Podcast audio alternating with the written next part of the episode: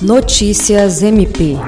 O Fórum Permanente de Corregedorias e Comissões de Ética com atuação no Estado do Acre promoverá, na manhã da próxima sexta-feira, 2 de fevereiro, a quinta edição do Encontro de Corregedores no quartel do Comando da Polícia Militar.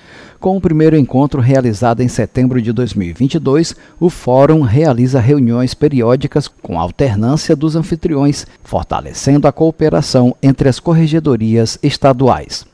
O Ministério Público do Estado do Acre é uma das instituições que integram o Fórum, que tem também a participação do Tribunal de Justiça do Acre, OAB Acre, Defensoria Pública do Acre, Polícia Militar, Polícia Civil, Polícia Federal, Polícia Rodoviária Federal, IAPEM, Corpo de Bombeiros, entre outras.